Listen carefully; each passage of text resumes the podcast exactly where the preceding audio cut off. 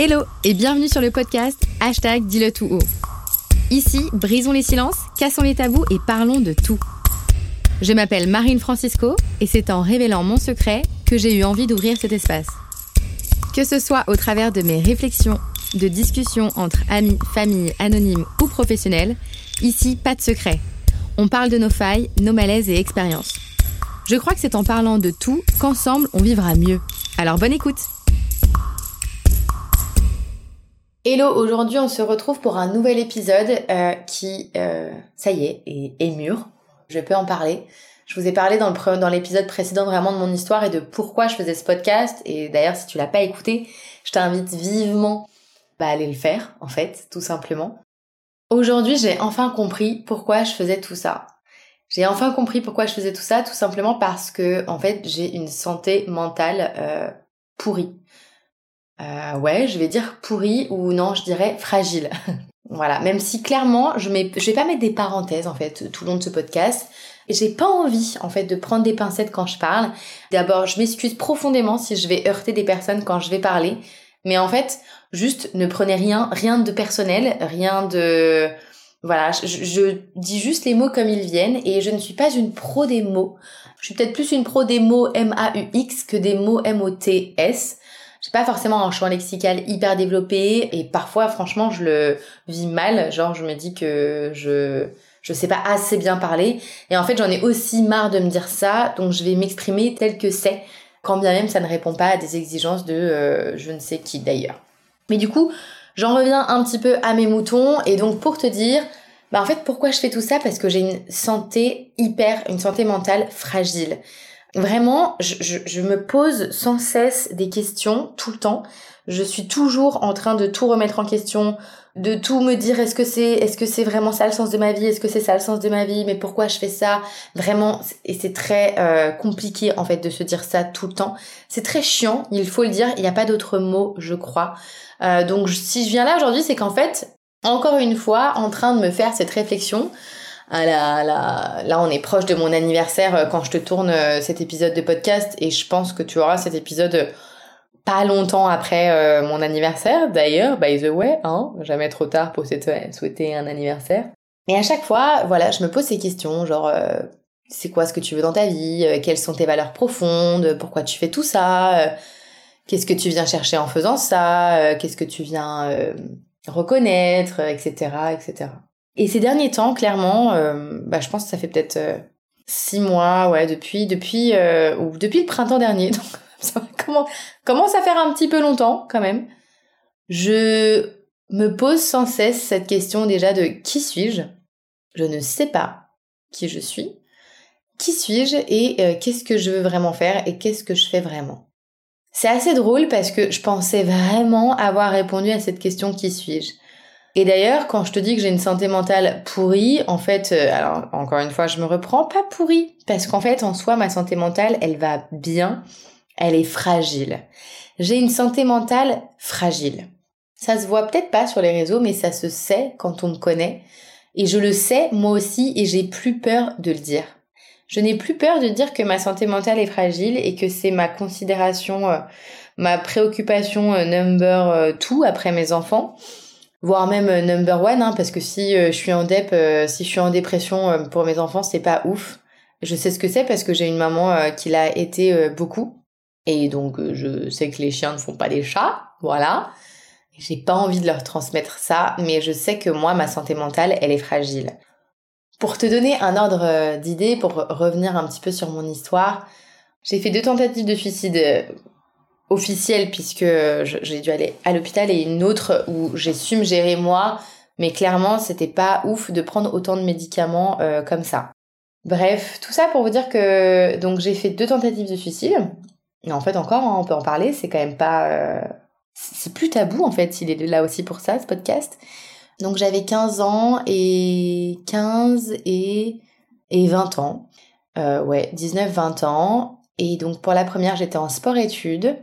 Je sais que c'était une histoire de cœur avec mon premier amour. Et puis aussi, bah, il y avait le sport-études, natation artistique, on dit maintenant. Donc quand même pas mal de pression. J'étais déjà suivie par une, par une psy après de la pression, mais j'adorais euh, ce que je faisais vraiment. Et en fait, euh, un mercredi, il me semble, j'avais sport, je m'en rappelle très bien. J'ai pris euh, beaucoup, beaucoup, beaucoup de paracétamol tout au long de cette matinée. Assez vite, hein, euh, le paracétamol a fait effet, donc très vite j'ai commencé à être vraiment très très mal. Alors il faut savoir, et là par contre c'est très très très très très important ce que je vais dire, surtout aux personnes qui m'écoutent, le paracétamol tue ton foie. Vraiment, il attaque ton foie. Il y a un seul antidote. En tout cas, moi, à mon époque, il n'y en avait qu'un seul d'antidote pour, euh, pour le paracétamol, enfin pour contrer les effets. Évidemment, j'ai fait une réaction euh, pas dingue au début de l'antidote, donc il ne pouvait pas me le donner, puis ensuite j'ai réussi à l'avoir. Mais clairement, ça a fragilisé mon foie très fort, surtout qu'on n'a pas pu faire de lavage d'estomac puisque c'est un, je l'avais déjà consommé en fait, donc ça avait le temps d'avoir fait effet dans mon sang et dans mon corps et dans mon organisme. Donc voilà, ça c'était quand j'avais 15 ans, donc j'ai passé ma petite, euh, un petit séjour à l'hôpital pour ça. Et puis évidemment, euh, il y a plein de petites choses qui se sont ajoutées, mes veines, euh, mes veines pas hyper solides, une, infirmière qui a mis son petit grain de sel très sympa pour me dire que c'était pas super ce que je venais de faire. Enfin, vraiment voilà, première premier épisode et encore premier épisode où je pense que ça se voit physiquement hein, parce qu'en fait les années d'avant, le collège, euh, j'ai, j'ai, c'était très très dur. J'ai eu du harcèlement euh, par un gars euh, complètement perché, mais où après, enfin, je vais pas dire je l'ai cherché parce que j'ai pas envie d'heurter des victimes d'harcèlement parce qu'en fait on, on a on demande rien quand on est harcelé. Ce que je veux juste dire par là, c'est que mon comportement, moi en tant que jeune adolescente à ce moment-là, avec les jeunes garçons, n'était pas le plus approprié, je crois, mais parce que j'étais clairement en, en, manque, en dépendance, en souffrance en fait, et j'avais euh, besoin d'attention, d'amour, et du coup, ben, ce qui m'a mis dans des situations où des personnes comme ça ont pu s'engouffrer dans ma vie, et donc euh, ensuite me faire subir du harcèlement et euh, m'exposer sur les blogs. Je sais pas si vous vous rappelez, à l'époque, c'était des skyblogs. Enfin, oui, c'était sur Skyblog. Ouais, c'était des blogs. Et puis de, mettre mon adresse avec euh, une photo en me disant que j'étais une pute à volonté. C'était hyper sympa, hein, ce moment-là aussi. Où j'étais clairement dans la peur. Donc, déjà, au collège, franchement, ma santé mentale était pas dingue. J'allais pas bien.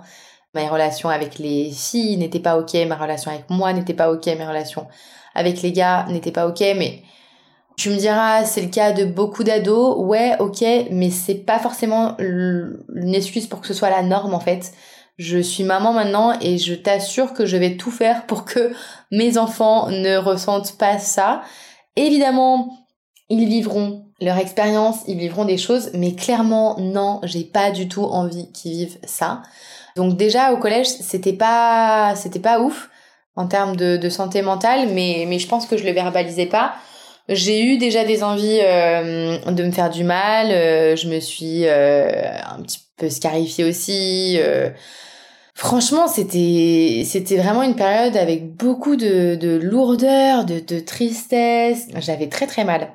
Ce qui m'a sauvée, ce qui m'a vraiment fait du bien, par contre, c'est le sport que je pratiquais à haut niveau, en tout cas que je, que je pratiquais de manière intense et qui me permettait vraiment de m'évader et de de me plonger dans un univers qui était aussi sécurisant pour moi et qui euh, m'apportait beaucoup en termes de valeur, en termes d'humain, en termes de, d'amour aussi, qui me comblait clairement, qui comblait ce, dont, ce que j'avais besoin de combler à ce moment-là. Mais malgré tout, ma santé mentale a suivi et en fait, on se rend compte, enfin, je me rends compte que sur plein de domaines, elle était euh, à mis à mal. Après, quand j'étais en, sport-études, c'était, bah, il y avait évidemment euh, toujours cette incapacité d'avoir des relations, euh, je pense, euh, vraiment euh, sereines, je dirais, en fait. Pas forcément qu'elles étaient toutes malsaines, parce que j'ai vraiment eu des amies, et merci à elles, si elles passent par là, je vous remercie. Je pense fort fort à mes amies comme, comme Megan, comme Ophélie, comme Mathilde, des, des, des personnes, et puis même mon entraîneur, mes entraîneurs, qui ont été des personnes très importantes aussi dans ma construction, et qui m'ont aidé beaucoup à des moments où c'était c'était difficile et j'en suis hyper émue en tournant ce podcast. Vraiment, pardon, je m'excuse, hein, c'était pas, c'était pas le but. Mais ça me replonge aussi dans des périodes qui étaient, qui étaient difficiles. Et je vais essayer de je vais essayer de t'expliquer pourquoi et, je vais, et tu vas comprendre à la fin de cet épisode du coup pourquoi je fais tout ça. J'ai pas envie que ça soit trop long pour toi non plus, mais euh, voilà, c'est, c'est comme c'est aussi. La période du sport-études a été vraiment que des bons souvenirs pour moi, mais ça a aussi été euh, une période intense euh, dans sur tous les niveaux, intense en termes d'amour puisque bah voilà, je suis j'étais vraiment sur mon premier amour comme on dit, donc premier amour euh, passionnel avec des je t'aime, je ne t'aime plus, qui ont été très difficiles à gérer pour moi. Euh, il y a aussi la pression, euh, bah évidemment du de, du sport, hein, mais, euh, mais là encore une fois que je viens chercher puisque je, je rentre dans le haut niveau, mais, mais heureusement je commence à être suivie par une thérapeute, par une psychologue à ce moment-là parce que c'est dur euh, la natation, parce que c'est dur euh, comme pression, parce que c'est dur voilà avec mes parents, tout ça. Et donc du coup il y a aussi des difficultés en termes d'alimentation, donc je commence à explorer mes premières mes premiers TCA qui vont plutôt être de l'hyperphagie euh, de l'hyperphagie, pas de boulimie. Ouais, de l'hyperphagie, je contrôle tout ce que je mange, je pense à mes calories. Parce que aussi, voilà, j'ai pas le physique forcément qui va pour ce sport-là. Donc, euh, je suis plutôt petite et trapue et musclée, alors que normalement, l'idéal, c'est d'être grande, élancée, fine. Et moi, c'est tout l'inverse. Donc, du coup, euh, clairement, je sais que dans ce sport, il faut que je passe inaperçu. il faut surtout que j'ai un corps qui puisse être simple aussi à propulser aussi dans l'eau, à soulever dans l'eau. Euh, donc, euh, plus il est léger, plus il est musclé, mieux c'est. Il est musclé déjà, mais il peut être encore plus léger. Donc, je commence à rentrer avec mes premières TCA. Donc, on voit bien quand même que, pour rappel, une santé mentale qui va pas bien, c'est du stress, des angoisses, de l'anxiété, des TCA, de la dépression, euh, un burn-out, des TOC, plein de troubles de, de l'attention, plein de troubles en fait mentaux et qui se traduisent aussi, bah, par exemple, euh, une poussée d'eczéma, c'est que la santé mentale, il euh, y, a, y a quelque chose qui va pas forcément, quoi. Donc, euh, à ce moment-là aussi, je fais beaucoup de, de, de, de constipation. Enfin, franchement, je, je, je, sais que je ne suis pas bien, je sais que je ne vais pas bien. Euh, seulement qu'à cette époque, franchement, on parlait pas trop de santé mentale. Alors, je dis à cette époque, j'ai l'impression que j'ai 106 ans. Pas du tout. Je suis très jeune. Mais Franchement, il y a une progression qui est assez, euh, une évolution qui est très chouette d'ailleurs, hein, parce que ça a évolué rapidement.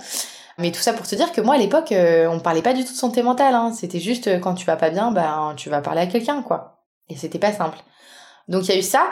Il y a eu donc cette première tentative de suicide et puis et puis après il y a eu plein d'épisodes dans ma vie. je t'en raconterai sûrement plus tard, mais des épisodes où voilà mes parents séparent, ma mère vivre avec ma mère, vivre avec ses elle aussi, ses soucis mentaux, enfin, c'est sa santé mentale qui va pas bien.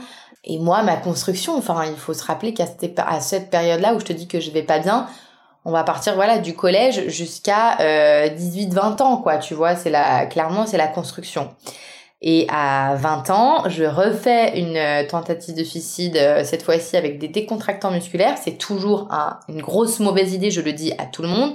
On ne prend pas de médicaments, d'accord? Sauf sur ordonnance si t'es malade, voilà. Et donc là, pareil, encore une fois, c'est euh, suite à, la rupture avec euh, avec mon amoureux de l'époque, qui est trop, moi, j'arrive pas à vivre ça, et du coup, je ben, je décide encore une fois de euh, de faire cette sonnette d'alarme et de de faire ce geste-là. Et du coup, je, vais à l'hôpital et je je vois une un, infirmier qui est incroyable, je vois une psychologue, une psychiatre et et qui me disent que ok, ça va pas, euh, j'ai besoin de consulter quelqu'un, j'ai besoin de faire une thérapie et j'ai besoin de partir. Donc j'ai pu faire un voyage à ce moment-là qui m'a beaucoup aidé et qui m'a permis euh, d'aller mieux. Mais euh, c'était que le début en fait. à ce moment-là, dans cette année-là d'ailleurs, dans l'année de mes 20 ans, c'est assez drôle parce que je me rapproche de mes 30 ans maintenant. Euh, l'année de mes 20 ans, donc je pars euh, pour faire ce voyage et où je consulte ma première, euh, vraiment où je commence ma première thérapie intensive, je dirais, là-bas. Et puis je reviens parce que ça va mieux et puis qu'il faut revenir à un moment donné parce que je travaille, je suis quand même encore en études. Donc je reviens, mais, mais de nouveau, ça va très vite pas bien en fait. C'est pour ça que je te dis que ma santé mentale, je sais qu'elle est fragile. C'est que très, elle peut aller très vite mieux et très vite moins bien. euh, très vite pas bien du tout. Je le sais et je le sens. Je vais du coup aller de moins en moins bien les mois qui vont suivre jusqu'à décider de rentrer dans une clinique psychiatrique puisque je suis en dépression. Je fais une dépression. Et à ce moment-là, j'ai donc 20 ans. Cette dépression, elle marque un tournant dans ma vie parce qu'elle me fait, elle me fait euh, rencontrer le psychiatre qui me permet de me sauver la vie et qui m'initie très fortement à la méditation. Et puis elle me permet aussi, tu vois, je pensais vraiment de pouvoir répondre à cette question existentielle profonde de qui suis-je? Elle me permet vraiment d'y répondre et de reprendre ma vie en main à ce moment-là et de vraiment déjà sortir énormément de choses qui me font souffrir, qui elle me fait aussi me, me connaître et donc me comprendre. Je comprends beaucoup de choses sur comment je suis, comment je pense, comment j'agis, pardon, et euh, comment je fonctionne. Elle me permet aussi de comprendre que je suis quelqu'un de très spirituel, que j'ai toujours été en décalage et que je sais aussi aujourd'hui pourquoi. Et aussi, elle permet de mettre des mots. À ce moment-là, on me diagnostique euh, un trouble qu'on dirait ou un, une, euh, un trait de personnalité, moi j'ai envie de dire, un truc en plus, un bonus. Et on me diagnostique de la cyclothymie. La cyclothymie, c'est pas être bipolaire, c'est vraiment tout vivre avec euh, intensité. On peut parfois le voir comme de la bipolarité, mais c'est pas encore ça, en fait. C'est peut-être un, degré en dessous. Mais c'est vraiment euh, tout vivre de manière intense, les up and down constamment. Et c'est euh, une incapacité à, à réguler tout ça. Et en fait, voilà pourquoi, tadam, la chute. J'ai commencé, donc depuis presque dix ans, mon chemin sur trouver de la sérénité. Alors je te dis pas que ça fait dix ans que je suis sereine, bien au contraire. Mais ça fait dix ans que je sais et que j'oublie parfois et c'est ces moments où j'oublie que j'ai une santé mentale fragile, que je me prends des océans, des tsunamis dans la gueule. Et j'oublie, j'oublie souvent euh, pourquoi je fais tout ça et, euh, et qui je suis. Et je suis quelqu'un avec une santé mentale fragile. Voilà pourquoi je suis aussi devenue prof de yoga. Parce que le yoga m'apporte peut-être sûrement ce que m'apportait la natation synchro au moment où j'allais pas bien. Mais le yoga m'apporte beaucoup de recentrage, d'alignement, m'apporte beaucoup de paix, de paix intérieure. Voilà pourquoi aussi j'ai mon compte Instagram, pourquoi j'écris des livres, pourquoi je propose des cours de yoga, pourquoi je partage sur les réseaux, pourquoi je fais ce podcast-là. Parce que je sais que moi j'ai une santé mentale fragile et que j'ai besoin d'en prendre soin et que j'espère que tout ce que je fais au quotidien dans ma vie de maman, dans ma vie de femme, dans ma vie de pote, mais dans ma vie aussi ici, pro, je dirais, dans ma mission de vie, te servira à toi aussi, à avoir une santé mentale épanouie, une santé mentale euh, bah, qui va bien en fait. En fait, je, je te partage tout ça pour que tu ailles bien, pour que tu sois sereine et que ta santé mentale, elle se porte bien. Parce qu'on pense souvent à la santé physique, mais clairement la santé mentale, elle est hyper importante. D'ailleurs, moi, ma santé physique traduit ma santé mentale et je crois que c'est presque la majorité des cas. Donc voilà pourquoi je fais tout ça en fait. Et j'ai trouvé ça il n'y a pas si longtemps. Mon pourquoi à moi, c'est parce que ma problématique, c'est que j'ai une santé mentale fragile et que je dois en prendre soin au quotidien. C'est une, préoccupation quotidienne pour être sereine, pour être en paix et du coup pour pouvoir aider ce monde à aller mieux que je fais tout ça. Donc j'espère que en continuant à venir ici, écouter des épisodes de podcast, continuer à suivre ce que je fais sur Instagram et sur YouTube ou encore même sur mes ouvrages. Euh, je dis mes ouvrages, j'en ai écrit encore un, mais il n'y en aura pas qu'un. Euh, ben j'espère que toi aussi ça pourra t'aider à aller mieux en fait. Et je crois que ça fait du bien aussi d'entendre quelqu'un dire que c'est ok d'avoir une santé mentale fragile. C'est ok de le dire. Ça ne fait pas de moi une folle. Ça ne fait pas de moi une malade. Ça ne fait pas de moi quelqu'un qui, de moins bien, d'inférieur, de, de faible. Non, au contraire. Au contraire, je me sens très très forte de le dire. Je me sens courageuse, je me sens vulnérable, je me sens authentique. Je me sens moi et j'ai plus peur en fait de le dire. Mais voilà en fait pourquoi je fais tout ça. On est nombreuses, on est nombreux à avoir une santé mentale euh, mise à mal par des relations professionnelles, personnelles, par des histoires, par des traumas, par de la surconsommation, par la société d'aujourd'hui, parce que c'est aussi difficile d'aller bien parfois avec euh, avec tout ce qu'on a autour de soi, avec tous ces stimuli. En tout cas, je, parle pour moi. J'ai compris beaucoup de choses dans ma façon d'être aussi, en comprenant que ma santé mentale avait besoin d'être vraiment euh, ma préoccupation number one. Et parce que ma santé mentale est ma préoccupation numéro un, j'ai envie que toi aussi, ta santé mentale soit ta préoccupation numéro uno. Et j'ai envie que ici, tu puisses trouver des ressources, des conseils, des témoignages qui te fassent vibrer, qui t'inspirent, qui te réconfortent et qui te permettent aussi de trouver des choses à faire. C'est aussi pour ça que ici tu retrouveras euh, des interviews avec des experts, avec des personnes que j'apprécie, avec des proches, avec des personnes que je ne connaisserais pas du tout non plus, mais que j'admire et qui m'inspirent. Et ici, tu pourras du coup, au travers de ces discussions, au travers de ces partages personnels, au travers de tout ce que tu vas entendre, des moyens pour toi d'aller mieux, de sourire, de te sentir sereine, serein, si t'es un homme, mais je pense que tu seras 95% une femme, mais si t'es un homme, bah welcome d'être ici, ne le prends surtout pas mal.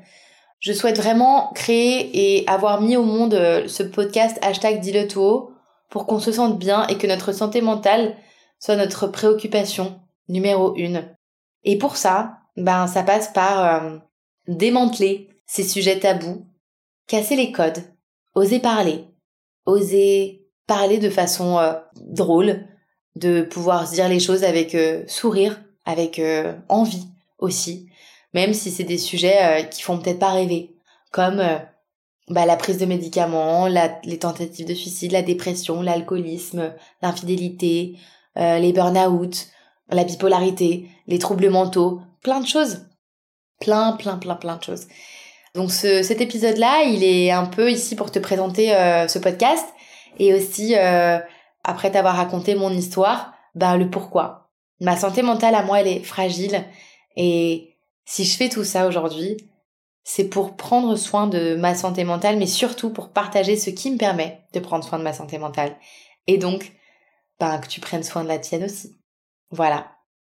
J'espère que cet épisode t'aura plu. En tout cas, euh, si c'est le cas, je t'invite à t'abonner pour ne pas louper les autres, à mettre euh, des étoiles pour euh, donner ton avis et surtout pour soutenir mon travail et le travail aussi de mon équipe qui derrière moi est en train de monter ce super podcast. Je remercie toutes les personnes qui m'encouragent à le faire et je te dis à la semaine prochaine pour un nouvel épisode. Ciao Si cet épisode t'a plu, partage-le, abonne-toi et rejoins-moi sur Instagram. Quoi qu'il arrive, on se donne rendez-vous très bientôt pour un nouvel épisode.